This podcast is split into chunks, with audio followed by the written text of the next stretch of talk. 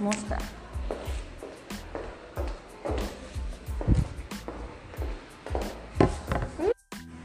Explosão causa destruição em Beirute, capital do Líbano. Em 4 de agosto, uma grande explosão em um armazém da zona portuária de Beirute, capital do Líbano, deixou mais de 160 pessoas mortas e cerca de 6 mil feridas. O impacto foi tão forte que danificou casas e prédios de vários bairros próximos fazendo com que 300 mil pessoas ficassem desabrigadas. O governo libanês declarou que as perdas materiais podem chegar a 15 milhões de dólares.